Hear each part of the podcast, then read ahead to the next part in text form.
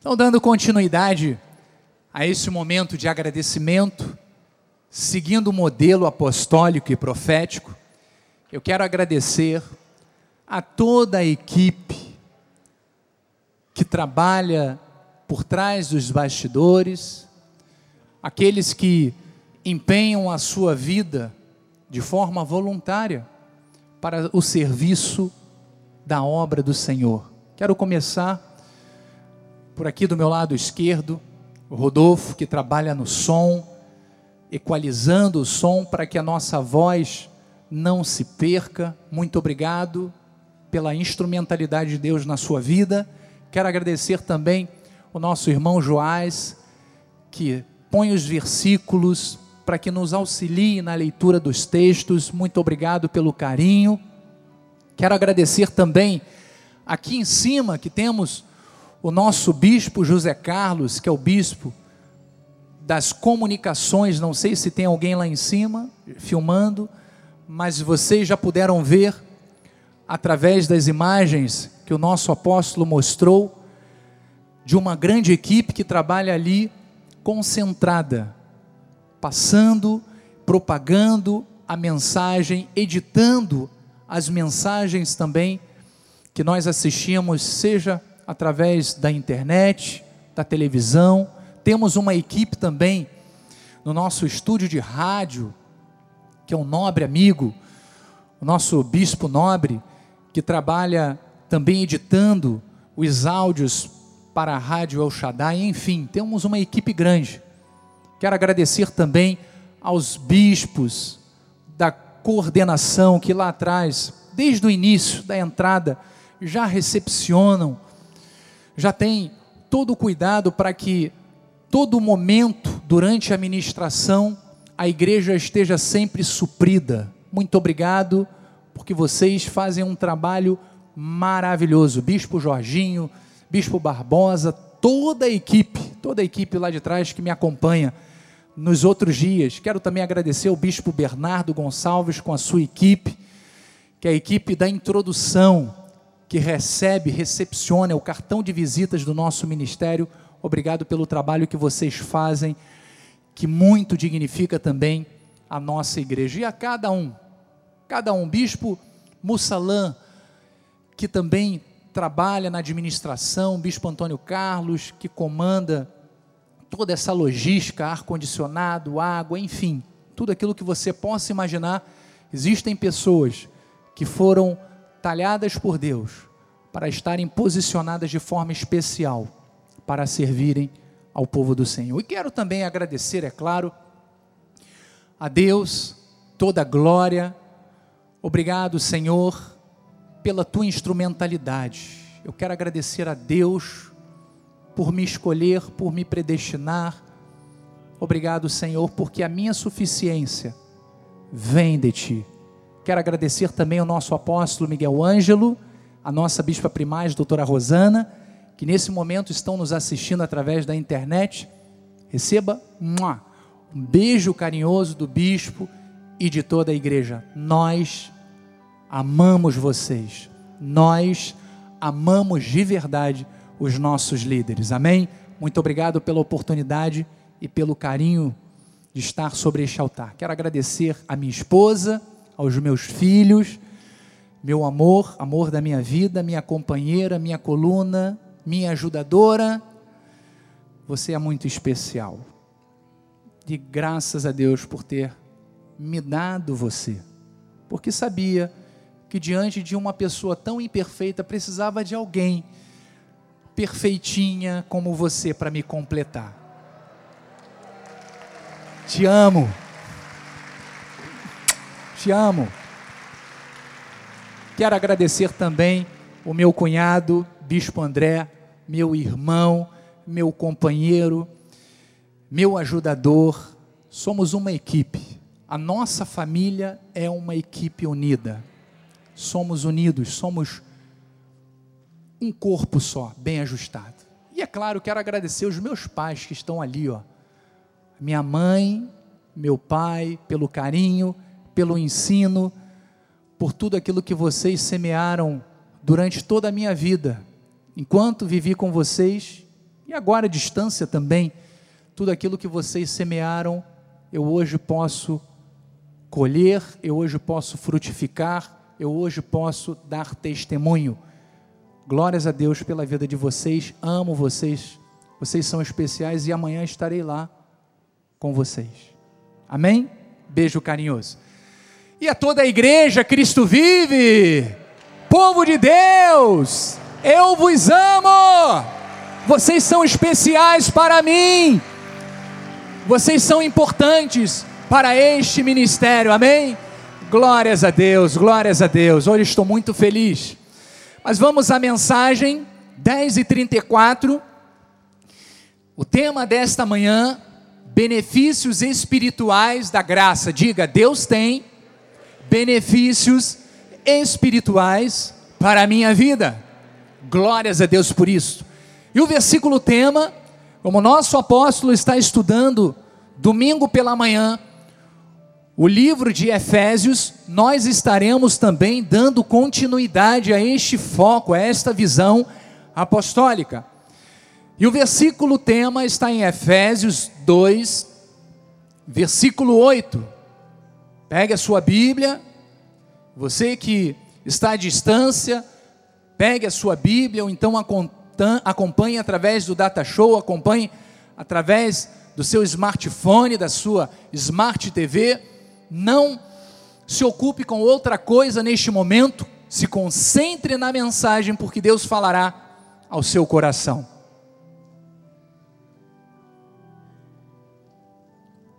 O texto diz: Porque pela graça sois salvos, mediante a fé, isto não vem de vós, é dom de Deus. Você recebe esta palavra? Diga amém. Vamos orar. Senhor Jesus Cristo, aqui estamos uma vez mais na tua casa, no teu altar, para aprender a tua palavra, para conhecer os projetos e propósitos que Deus tem para a sua noiva. Como noiva de Cristo, obediente ao seu Senhor, como ovelhas de Deus, obedientes ao seu pastor, nós estamos aqui, Senhor, em obediência a um chamado. Estamos aqui prontos para ouvir a tua voz. Dilata, Senhor, os nossos corações, a nossa mente, para que possamos, ó Deus, captar, absorver tudo aquilo que será ensinado neste dia. E que possamos, Senhor, ao sair por aquelas portas, ou ao encerrar esta mensagem, que possamos ver a manifestação das promessas de Deus em nossas vidas. Assim com fé nós oramos, e todo o povo de Deus diga amém e amém. Graças a Deus. Muito obrigado, Bispo Kim Lins, profeta dos teclados. Eleitos de Deus, povo que é propriedade exclusiva do Senhor. Nós temos estudado com o nosso apóstolo a respeito da carta do apóstolo Paulo à igreja de Éfeso, não é mesmo? Temos recebido ensinamentos preciosos e profundos, que são base para a nossa vida espiritual. Sem isto que nós estamos estudando, não há base para a nossa vida espiritual. Mas entendemos que tudo o que recebemos de Deus, é isso que temos aprendido, foi e é apenas pela graça de Deus. A salvação eterna foi a maior bênção que recebemos, pois sabemos que seria impossível conquistá-la por nossos esforços próprios. Então o apóstolo Paulo, ele se esforçava para levar o Evangelho de Cristo, a graça e a verdade, aqueles que estavam presos à inutilidade da lei mosaica, aqueles que estavam presos e que viviam uma vida de paganismo, que adoravam outros deuses, e até mesmo aqueles que viviam no mundo entregue às paixões e desejos carnais. Não é mera semelhança que o tempo em que Paulo estava pregando esta carta era justamente parecido, a sociedade era parecida com a sociedade que estamos vivendo neste momento. Se deixava levar pelo judaísmo, se deixava influenciar por deuses deste mundo, davam lugar à sua carne. Mas veja que Paulo não se cansou de pregar o Evangelho. E assim o nosso ministério no século 21 não se cansa e não se cansará de pregar a graça de Deus. Então, a título de conhecimento e complemento ao nosso estudo, nós temos a informação de que, na sua terceira viagem missionária, Paulo passou quase três anos na cidade de Éfeso. Olha, que lugar difícil, porque o tempo, geralmente, que Paulo ficava, era decorrente à necessidade que aquele lugar tinha de receber e de acolher a palavra de Cristo. E vamos confirmar isto em Atos 19, 1.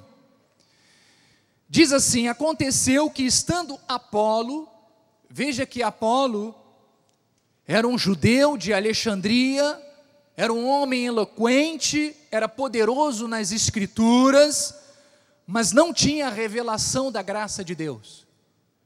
E diz que aconteceu que, estando Apolo em Corinto, Paulo, tendo passado pelas regiões mais altas, chegou a Éfeso e, achando ali alguns discípulos, perguntou-lhes: Recebestes porventura o Espírito Santo quando crestes?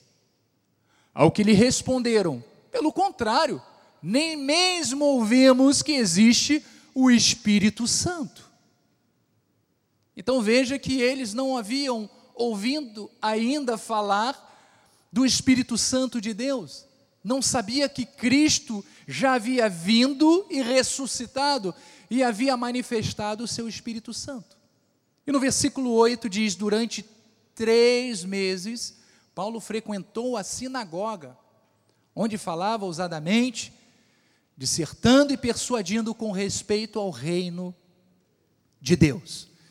Então, amados, essa cidade, ela se tornou o importante centro do trabalho cristão na província romana da Ásia, que ficava em uma região que hoje faz parte da Turquia. Mas veja que esta epístola, ela foi escrita quando Paulo estava preso. Ela aborda, de um modo geral, a respeito da igreja e da vida cristã. Então, Paulo estava abordando informações que dizem respeito à noiva de Cristo, à igreja, mas também diz respeito à nossa vida diária, ao comportamento que cada um de nós devemos exercer nesta terra. Então, voltando ao versículo tema, Paulo fala que pela graça fomos salvos. E nós estudamos com o nosso apóstolo a respeito deste versículo, aonde aprendemos que pela graça nós somos salvos, mas também obtivemos muitos outros benefícios espirituais e eternos. E mais do que nunca, este momento é propício porque nós precisamos trazer à nossa mente quais são esses benefícios. Porque vejam, amados, nós temos enfrentado tempos desafiadores. É ou não é? Temos enfrentado tempos difíceis. Mas por estarmos em Cristo Jesus, por termos a graça como âncora da nossa alma, nós podemos viver os benefícios espirituais, independente do que esteja acontecendo ao nosso redor. Isto tem que ser motivo de alegria e de esperança para o teu coração. Porque olha, amado, o cristão, ele tem que olhar não para os problemas, mas para aquele que é o autor e consumador da sua fé. Nós não precisamos olhar para as dificuldades, para as situações que se levantam contra a nossa vida, elas existem sim. Tomamos ciência? Sim.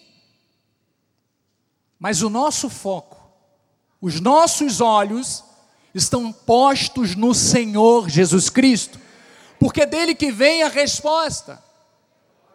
É no Senhor que está a solução para as nossas necessidades. Então veja uma postura exemplar que foi a postura do salmista Davi. Em Salmos 13, 5 diz: No tocante a mim, confio na tua graça. Quantos aqui confiam na graça de Deus? E ele diz: Regozija-se o meu coração na tua salvação. Amados, a postura do salmista Davi era: olha, no que diz respeito à minha posição, o meu posicionamento, a minha confissão é esta. Eu me alegro, o meu coração está alegre no Senhor da minha salvação, independente de qualquer coisa. No versículo 3 do capítulo 27, ele diz: Olha, ainda que um exército se acampe contra mim, não se atemorizará o meu coração, e se estourar contra mim a guerra, ainda assim terei confiança. Você está compreendendo a postura daqueles que vivem a graça de Deus? Davi já vivia a graça de Deus, ele experimentava as misericórdias do Senhor. E esta é a postura que Deus espera de nós. Eu sei que diariamente somos tentados a vacilar na confiança, somos tentados a nos entregar a sentimentos como medo, como ansiedade, e por vezes até mesmo o desespero. Quantas pessoas pensam em suicídio? Porque não tem a âncora para a alma delas, não tem a certeza do amanhã, não tem esta forte convicção e confiança no Deus da salvação. e pensam em suicídio. Mas, amados, ainda que o mundo esteja em pandemia, ainda que falem em crise econômica, ainda que venham mais notícias de qualquer espécie, temos que ter a firmeza de Davi para dizermos: não se atemorizará o meu coração, porque confio na graça do meu Deus. se levantam as circunstâncias, as situações, eu não me atemorizarei, porque eu confio no Deus da minha salvação. Ele tem o escape, ele tem o recurso, ele tem a solução para as minhas necessidades. Então, amados, esta é a postura que devemos ter. Veja Hebreus 4,16, olha que interessante. Paulo diz: Acheguemos-nos, portanto, confiadamente. Veja que não pode ter desconfiança. Quando eu me achego diante do trono da graça de Deus, quando eu tenho comunhão com o Pai, eu não chego desconfiando se Ele está me ouvindo ou se Ele vai me atender, não. Eu chego desta forma, ó, portanto, confiadamente, junto ao trono da graça, a fim de quê? De receber chicotada, chibatada, condenação não. O Deus que servimos é um Deus de paz, é um Deus de amor. E ele diz: a fim de recebermos misericórdia e acharmos graça para socorro em ocasião oportuna. É isso que Deus tem para você. Você precisa de socorro neste dia? Quantos aqui precisam de ver a mão de Deus agindo? Então receba nesta manhã o socorro de Deus em ocasião oportuna para a sua vida. Deus tem o escape. Deus tem a solução para aqueles que nele confiam. Então, amados, isso diz respeito à graça de Deus. A graça ela tem socorro. Ela tem toda a provisão que precisamos para ficarmos firmes diante de qualquer circunstância. A nossa parte é somente nos achegarmos confiadamente ao trono da graça, diante de Deus. Quando cada situação surgir diante de nós, nós temos um Deus pronto à disposição para nos servir para cuidar das nossas emoções e para nos gerar encorajamento. Então, o que acontece, amados, é que muitas vezes a pessoa recorre a tudo e só depois é aquela busca em Deus o socorro. E veja que o que a palavra nos ensina é que, primeiramente, a nossa primeira atitude diante de qualquer situação deve ser de recorrer a Deus, ao trono da graça do Senhor. Não é recorrer ao médico, não é recorrer ao amigo, não é recorrer a ninguém, é recorrer a Deus. Porque quem tem a palavra certa para nós tomarmos a decisão certa é Deus. Eu não estou dizendo que se você estiver passando por um momento e precisar de uma junta médica, você não possa buscar ajuda aos médicos, sim, mas você tem que primeiro colocar diante de Deus, porque é Ele quem vai administrar as mãos do médico para operar o milagre na tua vida. Então, para todas as áreas, amado, para tudo, para tudo na nossa vida, primeiramente temos que buscar em Deus a resposta, a orientação, o socorro. E nós temos esta liberdade por causa do que Cristo fez por nós, de quem somos diante de Deus, por causa do sangue que Ele derramou na cruz do Calvário. Então vejam que a Bíblia nos mostra aquilo que nós somos pela graça e o que a graça fez por nós. Você vai ver, você vai poder acompanhar com o altar aquilo que você é diante da graça de Deus. E quais foram os benefícios que Deus fez recair sobre a sua vida. Mas primeiro você deve ter a plena certeza desta obra, para que se mantenha firme na sua posição espiritual, para que jamais seja agitado de um lado para o outro, levado por qualquer vento de doutrina. Então vamos ver o que esta graça fez na nossa vida. Veja que nós fomos chamados, diga, eu fui chamado, eu fui escolhido, por Deus para propósitos específicos e especiais.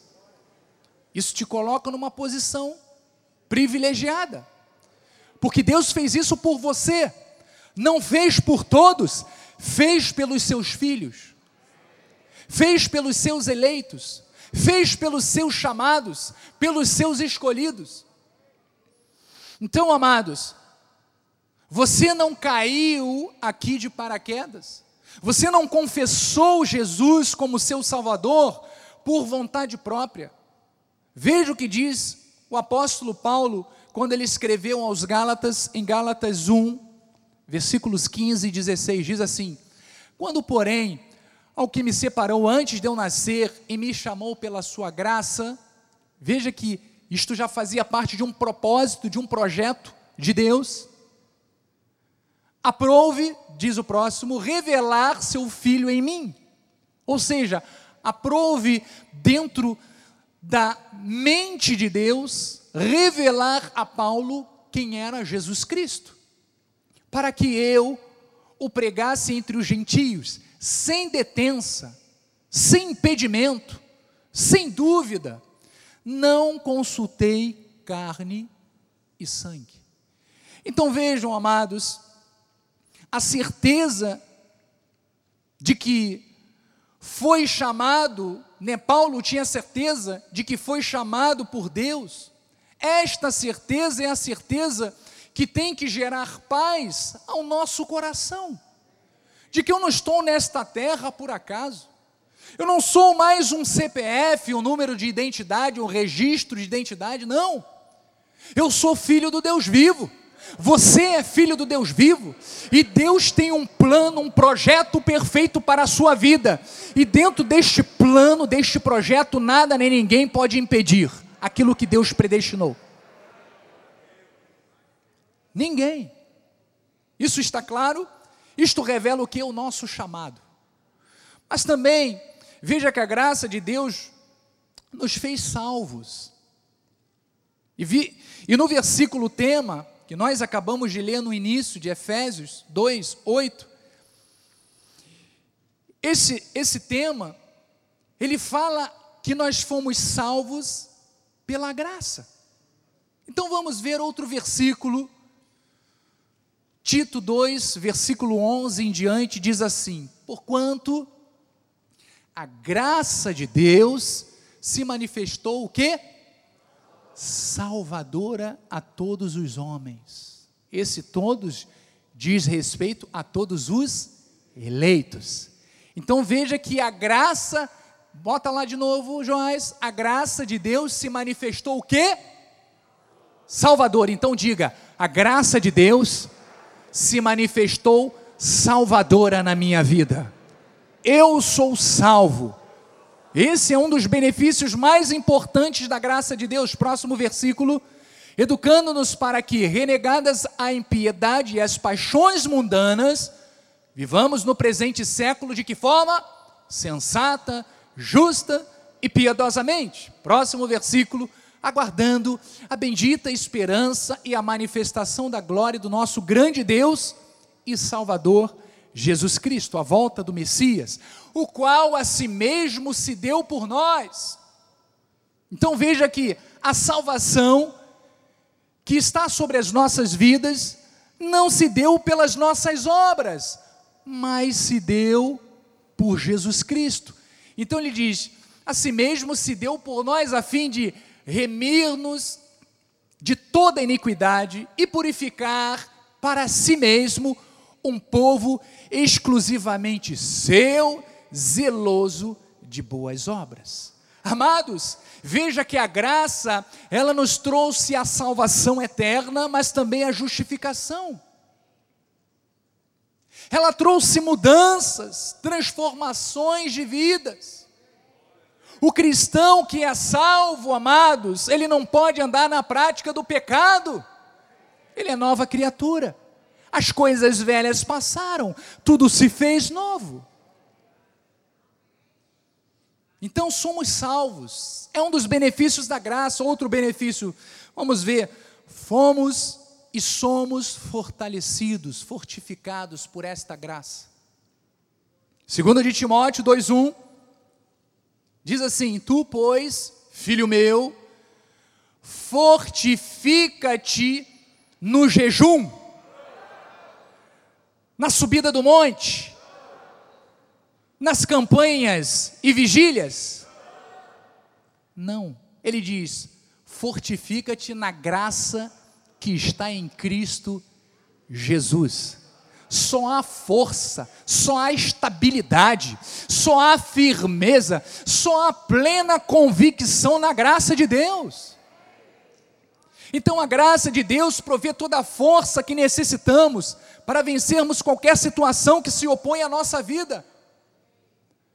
Por isso temos que viver inteiramente por fé naquilo que Jesus fez por nós, naquilo que Jesus fez por nós. 1 de Pedro 5,10 diz: Ora, o Deus de toda graça, que em Jesus vos chamou a sua eterna glória, depois de ter de sofrido um pouco, Ele mesmo vos há de aperfeiçoar, firmar, fortificar e fundamentar, amados. Olha a obra poderosa que a graça de Deus faz na nossa vida. O cristão pode andar vacilante, o cristão pode andar duvidando de Deus, o cristão pode questionar a soberania de Deus. Não, porque a graça de Deus nos dá esta estabilidade. O crente que conhece a sua posição espiritual busca sempre em Deus a força para permanecer firme e bem fundamentado, sabendo que todo sofrimento, sabe o que, que ele é? Ele é passageiro, ele pode vir, mas ele, da mesma forma que veio, ele vai embora. Mas a glória de Deus, ela é eterna, ela permanece para sempre na nossa vida. Glórias a Deus, aplaudam ao Senhor.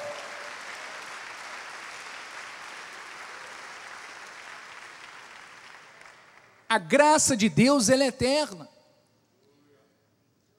Igreja, podemos até passar por muitos momentos em que na nossa carne nos sentimos fracos. Mas esses momentos eles são oportunidade para sentirmos e vermos o agir de Deus na nossa vida. Você quer ver o testemunho do apóstolo Paulo? Em 2 de Coríntios 12, 10, diz assim, ó, pelo que sinto prazer nas fraquezas. Paulo não estava sendo masoquista, não. Ele estava mostrando que muito mais prazer ele tinha no sofrimento, e você vai entender o porquê do que não passar por nada, ter uma vida sem aventura, sem graça. Então ele diz assim, ó, pelo que sinto prazer nas fraquezas, nas injúrias, nas necessidades, nas perseguições, nas angústias, por amor de Cristo. Então, quando ele sabia que estava atingindo a vontade de Deus, independente de ser perseguido, de ser maltratado, ele sentia prazer em estar fazendo aquilo que agradava a Deus.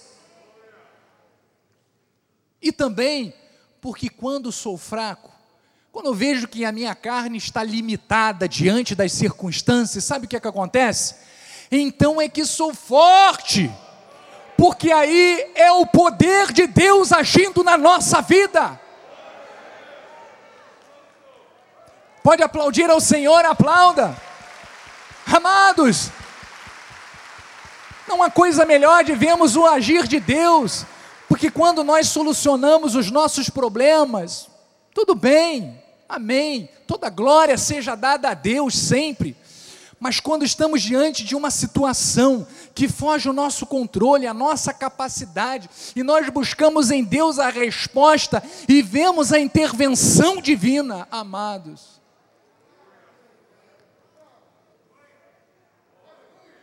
aí a glória é triplicada para o Senhor. E é isto que Paulo estava mostrando que Deus faz na vida daqueles que se baseiam, se alicerçam na palavra. Efésios 6,10 diz: Quanto ao mais, sede fortalecidos no Senhor e na força do seu poder. O que Paulo está dizendo é que você, homem de Deus, Deus não espera que você seja um super-homem. Mulher de Deus, Deus não espera que você seja uma mulher maravilha. O que Deus espera de você é que você veja nele esse super Deus, esse Deus onipotente, onipresente, onisciente que opera maravilhas e que jamais vai te abandonar, jamais te deixará só. Mas nós fomos também justificados e esse benefício parece ser um dos mais difíceis de serem aceitos pelos cristãos.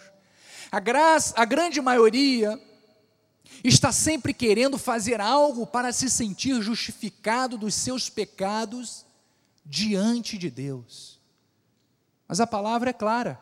Romanos 3, pois todos pecaram. E diz que carecem da glória de Deus. Então, essa expressão carecem, ela vem da palavra grega rustéreo, está aqui no telão. Ou seja, não conseguir atingir a meta ou não chegar ao fim. O que que Paulo estava mostrando neste versículo? É que se não fosse a graça de Deus na nossa vida, não importa o esforço que eu fizesse, não importa o preço que eu pagasse, não importa absolutamente nada, eu poderia dar até a minha própria vida. Nada disso me tornaria justificado diante de Deus, porque eu sou pecador, eu já pequei, mas é segundo a graça de Deus. Então ele diz: sendo justificados gratuitamente, a justificação que está sobre você, a sua posição diante de Deus, não é segundo as nossas obras, é segundo o amor de Deus, a graça dele que de forma gratuita ele cedeu, ele concedeu aos seus amados. Então, por sua graça, amados, mediante a redenção que há em Cristo Jesus, é que nós fomos justificados. Diga, eu sou justo diante do Senhor, porque Jesus me justificou. Por isso foi necessário que Cristo derramasse o seu sangue em favor de nós, os seus filhos, para que a graça de Deus nos justificasse, tornando-nos perfeitos diante do Pai. Outro benefício é que a graça, ela nos concede, nos dá esperança. Diga, a graça de Deus gera esperança. E a esperança do cristão, ela não se limita a esta vida. Aquilo que posso possuir, aquilo que posso comprar, que posso conquistar, a esperança que a graça de Deus nos dá, ela vai muito mais além.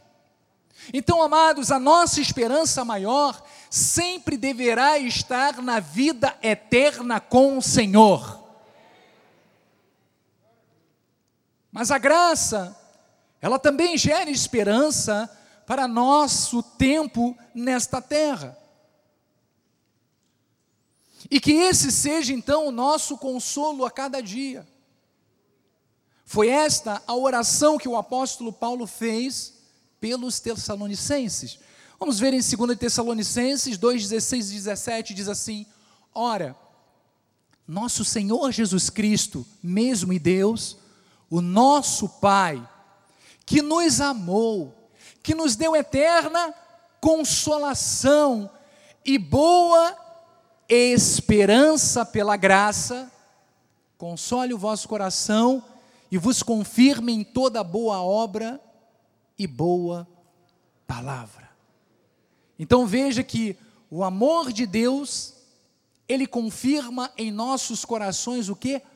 A esperança.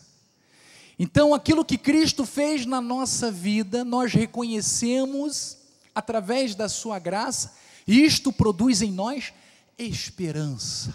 Esperança da vida eterna, esperança de que aquilo que Deus prometeu, Ele vai cumprir na minha vida, na minha família, os projetos, os sonhos, tudo aquilo que Deus semeou no meu coração, há esperança em Deus de conquistar, mesmo vivendo em tempos difíceis.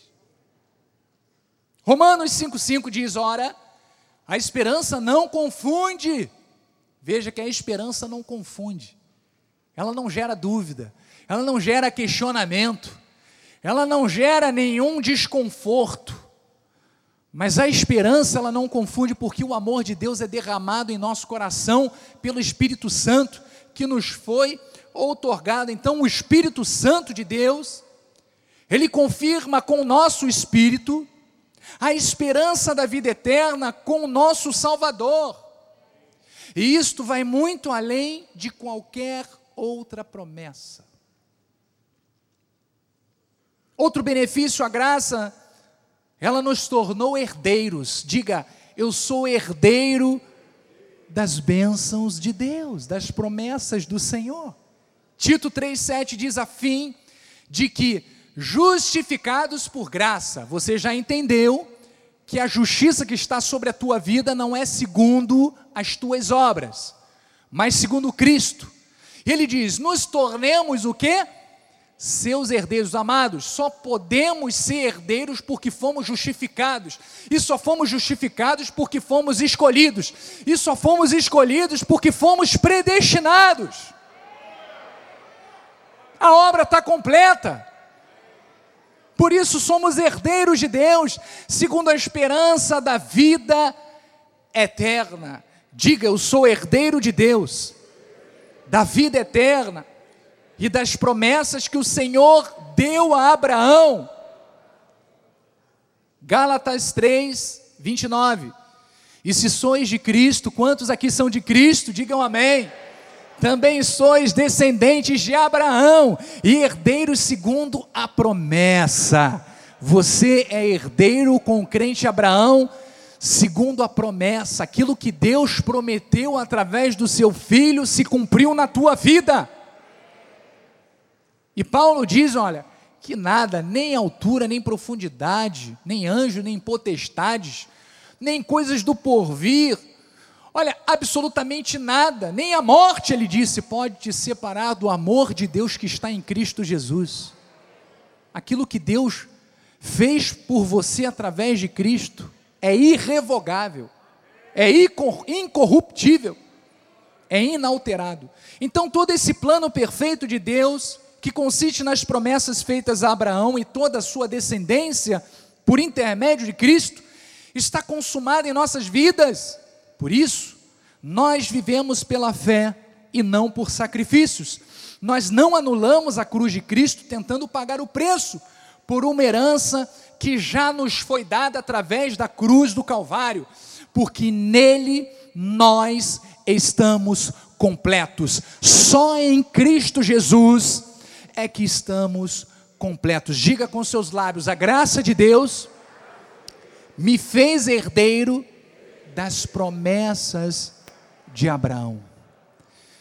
Outra certeza, outra coisa que, outro benefício que a graça de Deus nos dá é a certeza de quem nós somos em Cristo Jesus. Porque o Senhor, Ele é doador da graça, e por isso sempre teremos disponível em abundância nas nossas vidas. João 1,16 diz, porque todos nós temos recebido da sua o que? Plenitude. Jesus, ele nunca ofereceu parte daquilo que ele tinha. Ele sempre se ofereceu por completo. Então, amados, nós estamos cheios, plenos, completos da graça de Deus. Não há limites, não há faltas, não há coisas que ainda faltam se manifestar, não. Diz que tudo já foi dado a nós, então, por maior que tenha sido o nosso pecado diante de Deus, a graça de Deus ultrapassa, a graça de Deus anula totalmente e definitivamente todo o pecado, todo o mal, toda a iniquidade tudo aquilo que era contra nós, todo castigo, toda maldição. Porque a graça de Deus ela é superabundante. Então veja que debaixo da graça temos a certeza da vitória sobre o pecado, pois não dependemos das nossas habilidades para anular pecado algum.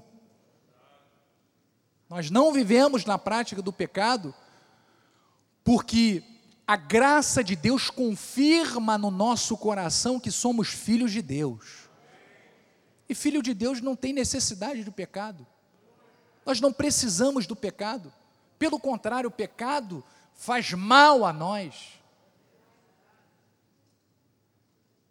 Então veja o que diz Romanos 6,14, porque o pecado, ele não terá domínio sobre vós, pois não estáis debaixo da lei, de um ministério de condenação e morte, e sim da graça de Deus, do favor de Deus, das promessas do Pai.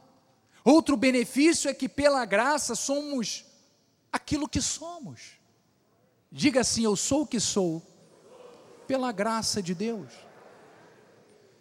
Então, todos os nossos dons, talentos, nos foram dados pelo Senhor através da Sua graça. O apóstolo Paulo, ele foi um homem que não poupou esforços para cumprir o seu chamado, e ele tinha total noção de que tudo o que fazia era por meio da graça de Deus. Ele canalizava, ele dizia: ó, tudo que sou, sou pela graça. 1 de Coríntios 15, 10 diz: Mas pela graça de Deus, sou o que sou. E a sua graça que me foi concedida não se tornou vã, antes trabalhei muito mais do que todos eles. Todavia, não eu, mas a graça de Deus comigo. Amados, com essa certeza, nós podemos realizar tudo o que o Senhor nos chamou a fazer, pois sabemos que a graça de Deus nos guiará, nos fortalecerá para toda boa obra. Não depende da força da nossa carne. Aliás, quem anda confiando na carne não dá frutos espirituais. Mas depois, nós vemos que, depois de passar por muitas situações desafiadoras na sua jornada de pregador, que foi o apóstolo Paulo, ele chegou a uma conclusão. Ele escreveu em Filipenses 4,13: Tudo posso, tudo posso, naquele que me fortalece. Você também pode dizer isto. Diga, eu tudo posso, naquele que me fortalece. Diga mais uma vez, eu tudo posso, naquele que me fortalece. Mais uma vez, eu tudo posso naquele que me fortalece. Mais uma vez, eu tudo posso naquele que me fortalece. Há alguma coisa que você não possa? Porque você pode tudo naquele que te fortalece. Você pode tudo. Você pode tudo. Amados, na graça podemos crescer sempre. A graça não nos atrofia. A graça nos faz crescer. 2 de Pedro 3,18 diz: Antes crescei na graça e no conhecimento de nosso Senhor e Salvador Jesus Cristo. A Ele seja a glória, tanto agora como no dia eterno. Então, o apóstolo Pedro, ele nos mostrou que na graça de Deus, o crescimento ele é constante e contínuo. Estamos em constante desenvolvimento, em constante crescimento, em constante amadurecimento. Mas alguém diga assim: ah, mas bispo, quanto tempo leva para eu estar maduro? Amado, leva a vida toda. A vida toda. E nós só estaremos completos e perfeitamente vivendo esta excelência com Cristo é quando estivermos reinando com Ele em glória. Aí estaremos desfrutando da verdadeira expressão do amor de Deus. Aquilo que estamos vivendo aqui é algo que nos dá a ideia daquilo que será a eternidade. Mas estaremos sempre crescendo, amadurecendo. Filipenses 3,12 diz: não que eu tenha já recebido ou tenha já obtido a perfeição. Então Paulo está dizendo: olha, na minha carne, eu estou crescendo, estou caminhando, estou adquirindo experiência, maturidade, estou aprendendo com Cristo, mas prossigo para conquistar aquilo para o que também fui conquistado por Cristo. Então veja que o cristão ele está sempre com o objetivo fixo na sua vista, na sua mente, na sua frente. Ele não se desvia, ele não busca outros caminhos, ele está concentrado no objetivo que Deus colocou na vida dele. E é assim que devemos viver. Então, nesses minutos, amados, depois de alimentarmos a nossa alma, o nosso espírito, o nosso coração, a nossa fé, a nossa mente, com estas convicções que a graça de Deus estabelece na vida dos eleitos, eu quero, nesses minutos finais, tra trazer todo este conhecimento sobre quem somos pela graça de Deus e o que ela fez em nossa vida, para falar sobre algo que é muito pertinente a esse tempo que estamos vivendo. Muitas pessoas enfrentam, ou quiçá têm enfrentado algumas perdas, talvez um ente querido, um emprego, bens materiais, talvez alguém tenha perdido a sua saúde. São muitas as áreas que podem ter sido afetadas durante este período. Mas hoje eu quero te dizer que a graça sempre nos proporcionará recomeços. Eu vou repetir. A graça de Deus sempre nos proporcionará recomeços. Todo dia temos oportunidade de recomeçarmos, de reconquistarmos algo pela graça de Deus. Talvez alguém que esteja me assistindo neste momento esteja desesperançado, esteja aflito por alguma grande perda que sofreu nestes meses mas hoje o Senhor tem resposta à sua vida. O Senhor tem resposta, o Senhor há de proporcionar a você um novo começo. Então, amados, eu quero falar sobre a história de duas mulheres que sofreram grandes perdas na sua vida. Mas diz a palavra que o favor do Senhor as restituiu tudo, curou suas feridas emocionais e abençoou de forma extraordinária. Eu estou falando de Ruth e da sua sogra Noemi. Vamos ver, o livro de Ruth 1:1 diz que nos dias em que julgava os juízes, houve fome na terra. E um homem de Belém de Judá saiu a habitar na terra de Moabe, com sua mulher e seus dois filhos. Próximo. Esse homem se chamava Elimeleque, e sua mulher, Noemi. Os filhos se chamavam Malom e Quilion. Efrateus de Belém do Pará, de Belém, de Belém de Judá, vieram à terra de Moabe e ficaram ali.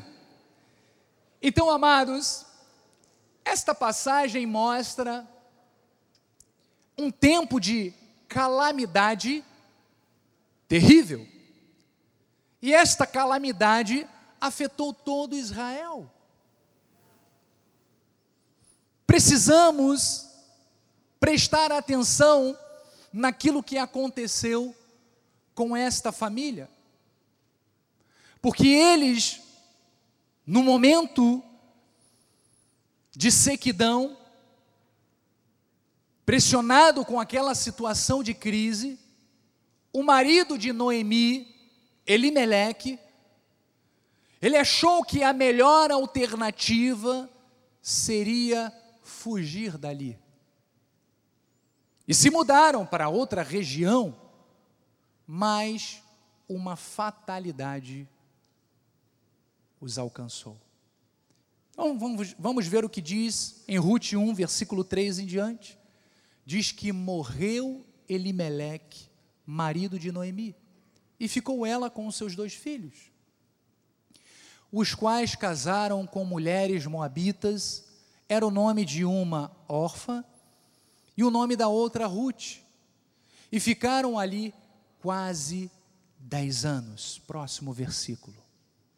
Morreram também ambos, Malom e Quilion, ficando assim a mulher desamparada de seus dois filhos e de seu marido. Então, amados, Elimeleque havia morrido e depois os seus dois filhos também morreram.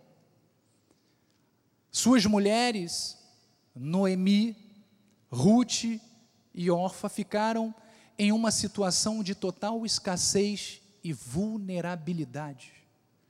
Por esse motivo, Noemi achou melhor que cada uma seguisse o seu próprio rumo.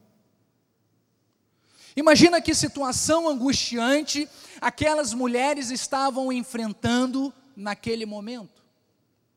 Sem maridos, sem filhos, sem dinheiro, sem lugar para recostar a cabeça à noite para dormirem. A situação da viúva nos tempos bíblicos era ainda mais precária. E veja que as viúvas jovens elas podiam voltar à casa dos seus pais, mas uma viúva de mais idade, que não tivesse mais pai, dependia de seus filhos para que tivesse sustento. Então, aparentemente, amados, todos os sonhos e propósitos daquela família haviam sido destruídos. Haviam acabado. Noemi pediu que sua nora voltasse para, sua, para suas famílias, para que para tentarem conseguir ajuda. E o que aconteceu depois foi que realmente uma das noras, a órfã, ela seguiu o conselho de Noemi e foi embora. Mas diz a palavra que Ruth decidiu permanecer. Porque, independente das perdas que ela havia tido, era fiel àquela família. Então, amados, nós vemos realmente uma situação calamitosa. Uma coisa é perdermos o emprego, uma coisa é você ter uma porta fechada, uma situação de saúde, enfim. Mas outra coisa é viver esta realidade. Momento de sequidão, de estio, sem a ajuda dos esposos, sozinhas, desamparadas. Mas Deus quer falar o seu coração neste dia. E diz em Ruth 1,19: então ambas se foram até que chegaram a Belém. Sucedeu que ao chegarem ali, toda a cidade se comoveu por causa delas. E as mulheres diziam: Não é esta Noemi? Porém, elas lhe dizia: Não me chameis Noemi, chamai-me Mara, porque grande amargura me tem dado o Todo-Poderoso. Ditosa eu parti, porém o Senhor me fez voltar pobre. Porque, pois, me chamareis Noemi, visto que o Senhor se manifestou contra mim e o Todo-Poderoso me tem afligido. Assim voltou Noemi da terra de Moabe, com Ruth, sua nora, a Moabita, e chegaram a Belém no princípio da cega da cevada. Então, igreja, veja que Noemi chegou ao fundo do poço nas suas emoções. Ela estava se sentindo muito amargurada, sem marido, sem filhos, sem condições financeiras para se manter. Ela chegou a pensar que estava sendo castigada por Deus. Quantas pessoas nesse momento podem estar amarguradas, pensando a mesma coisa.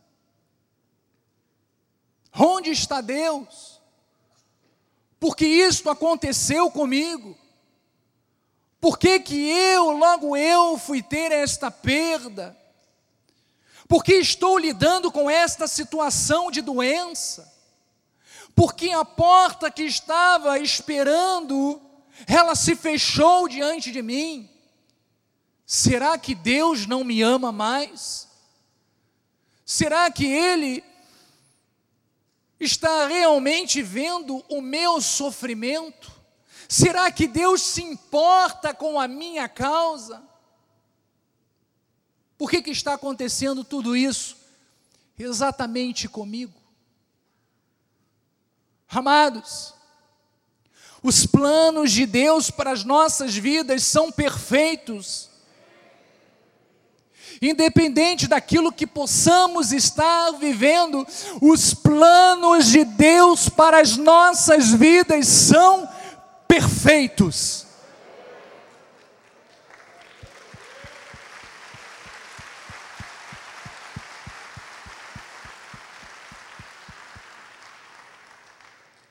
Nós podemos não compreender ainda a razão de tudo isso ter acontecido. Nós podemos não entender o porquê que isto sucedeu. Mas quando você confia no Senhor, quando você crê que o Deus das promessas, dos benefícios, Ele está na nossa vida. Quando você tem esta compreensão, quando você tem este entendimento, amados, o mundo pode cair à sua volta, mas você confia no seu Redentor. mas você confia no Senhor. Então, amados, como os planos de Deus, eles são surpreendentes. Diz a palavra que Ruth foi parar no campo de Boaz, um homem muito rico, e diz que então a sua sorte começou a mudar. Vamos ver o que diz Ruth 2:1. Tia Noemi, Noemi, um parente de seu marido, senhor de muitos bens da família de Elimeleque, o qual se chamava Boaz. Ruth, a moabita, disse a Noemi: Deixe-me ir ao campo e apanharei espigas atrás daquele que me favorecer. Ela lhe disse: Vai, minha filha. Então disse Boaz a Ruth: Ouve, filha minha, não vá escolher em outro campo, nem tampouco passeis daqui. Porém, aqui ficarás com as minhas servas. Próximo, o Senhor retribua o teu feito e seja cumprida a tua recompensa do Senhor, Deus de Israel, sob cujas asas viestes buscar refúgio. E no versículo 13 disse: Disse ela: Tu me favoreces muito, Senhor meu, pois me consolaste e falastes ao coração de tua serva, não sendo eu nem ainda como uma das tuas servas. Então, amados, aquele homem enxergou todas as virtudes daquela mulher e diz que ele decidiu abençoá-la, decidiu liberar favor sobre a vida dela. Amados, quando nós nos colocamos diante de Deus, quando nós escolhemos, escolhemos fazer a vontade de Deus, Deus no tempo certo, no momento certo, Ele nos favorece, Ele nos dá a recompensa, ele nos guia, Ele nos conduz, Ele nos abençoa, e foi assim que Ele fez com esta mulher. Veja que a vida dela, o quadro dela anterior, era um quadro de desgraça, de derrota, de destruição. Mas Deus começou a mudar a sua sorte. E diz Ruth 2,19: Então lhe disse a sogra: Onde colhestes hoje? Onde trabalhastes? Bendito seja aquele que te acolheu favoravelmente. E Ruth contou à sua sogra onde havia trabalhado e disse: O nome do Senhor em cujo campo trabalhei é Boaz. Próximo. Então Noemi disse à sua nora: Bendito seja ele do Senhor, que ainda não tem deixado a sua benevolência nem para com os vivos, nem para com os mortos. Disse-lhe mais Noemi: Esse homem é nosso parente chegado, é um dentre os nossos resgatadores. Então, amados, Ruth, com a sua fidelidade e dedicação, conquistou o coração de Boaz. Além de se casar com ela, Boaz conquistou o direito de ser seu resgatador. Veja que isto tudo fazia parte de um plano perfeito de Deus. E olha o resultado desta união. Diz no versículo 13, capítulo 4: Assim tomou Boaz a Ruth, e ela passou a ser sua mulher, coabitou com ela, e o Senhor lhe concedeu que concebesse e teve um filho. Se você estivesse mirando somente as circunstâncias passadas, você teria esta visão? Você imaginaria que Deus estaria fazendo este revés na vida desta mulher? Mas não para por aí. Próximo versículo, Joás. Então, as mulheres disseram a Noemi: Seja o Senhor bendito, que não deixou hoje de te dar um neto, que será teu resgatador, e seja afamado em Israel o nome deste. Ele será restaurador da tua vida e consolador da tua velhice pois tua nora, que te ama, o deu à luz, e ela te é melhor do que sete filhos. Próximo versículo. As vizinhas lhe deram nome, dizendo: A Noemi nasceu um filho, e lhe chamaram Obed. Este é o pai de Jessé, que foi a ser o pai de Davi. Você está vendo? A mão poderosa de Deus, o que ele faz na vida daqueles que confiam. Amados, veja que final emocionante essa história teve. Sogra sem filhos teve um neto através da nora que foi resgatada e teve sua vida restituída em dobro isto é graça, isto é favor do Senhor. E aquele neto foi avô de Davi, o maior rei da história de Israel, e consequentemente entrou para a genealogia de Jesus Cristo. Amados, não temos como duvidar das promessas do Senhor, não temos como duvidar do amor do nosso Deus. Amados irmãos, eleita de Deus, entregue seu caminho ao Senhor, confie nele, porque o fim da sua história não será calamidade, o final da sua história não será doença, não será solidão, não será falta. Creia que pela graça e favor do Senhor você virá você terá um futuro glorioso, com restituição para a sua vida e para toda a sua família, independente do que você tenha vivido. Olhe para frente comece a ver com os olhos da fé o que o Senhor vai fazer, o que o Senhor está fazendo na sua vida, porque o favor do Senhor te surpreenderá.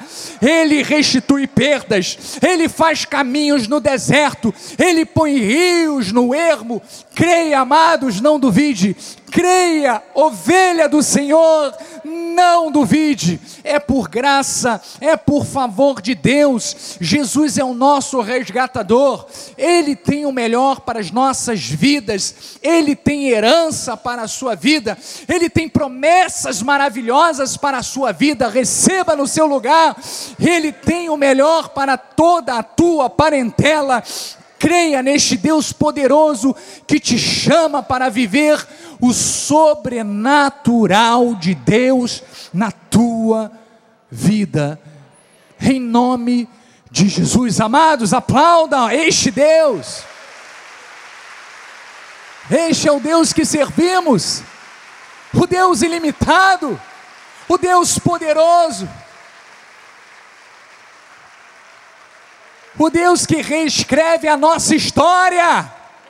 Não importa aquilo que você viveu até o dia de hoje, não importa aquilo que você passou até o dia de hoje, o Senhor renova as tuas forças, o Senhor reescreve as tua, a tua história, o Senhor te faz viver um novo a partir de hoje.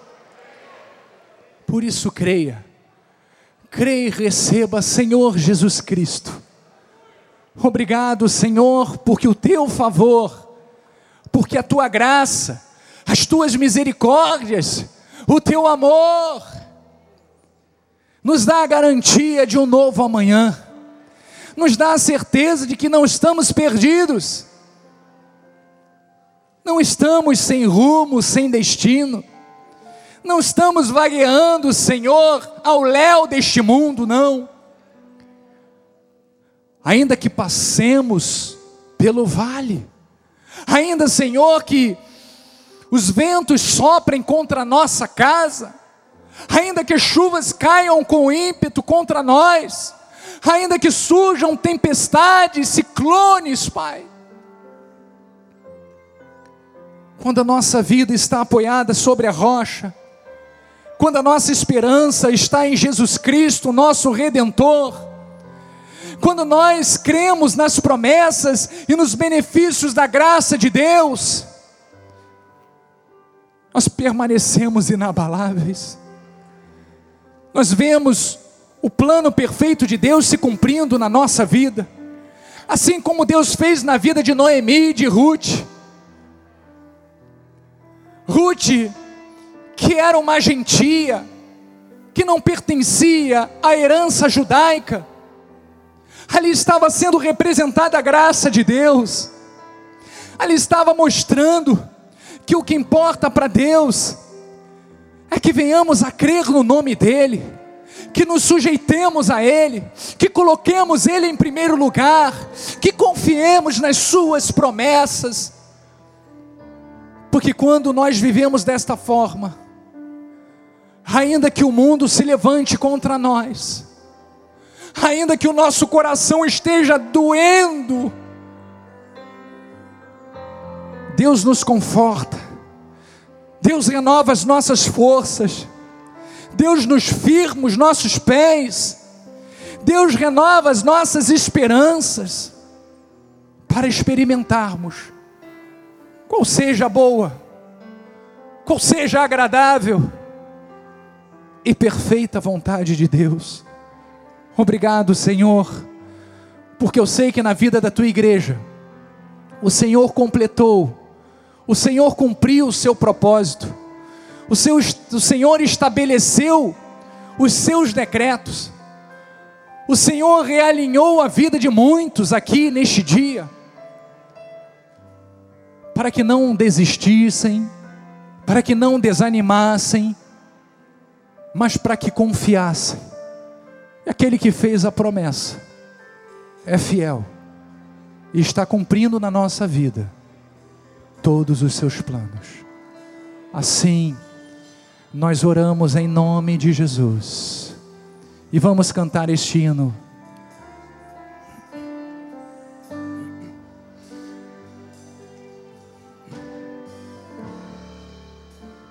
Sei que os teus olhos podem ficar de pé sempre atentos permanecem em mim. E os teus ouvidos, Senhor, e os teus ouvidos estão sensíveis para ouvir. Posso até chorar, mas a alegria vem de manhã. Sabe por quê? És Deus de perto, não de longe. Nunca mudaste, tu és fiel.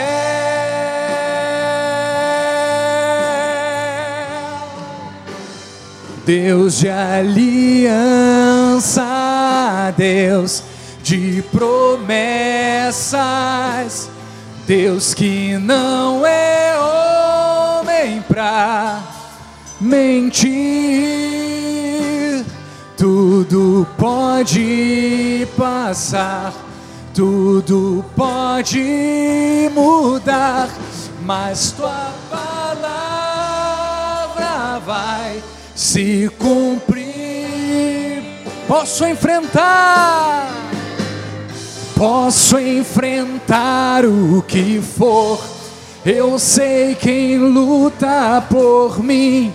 Seus planos não podem ser frustrados. Minha esperança está nas mãos do grande eu sou. Meus olhos vão ver o impossível acontecer.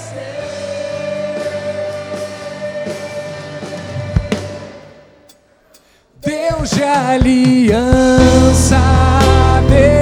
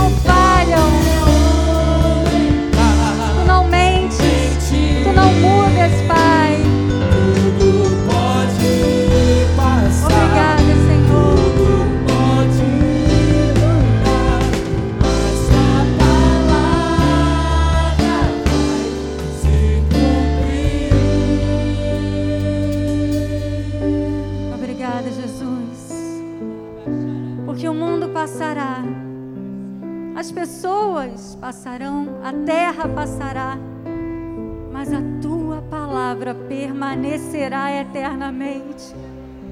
E nós permaneceremos eternamente contigo, Jesus.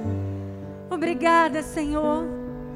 Obrigada porque tu não mentes, tu não mudas. Tu não vacilas nas tuas promessas, Pai.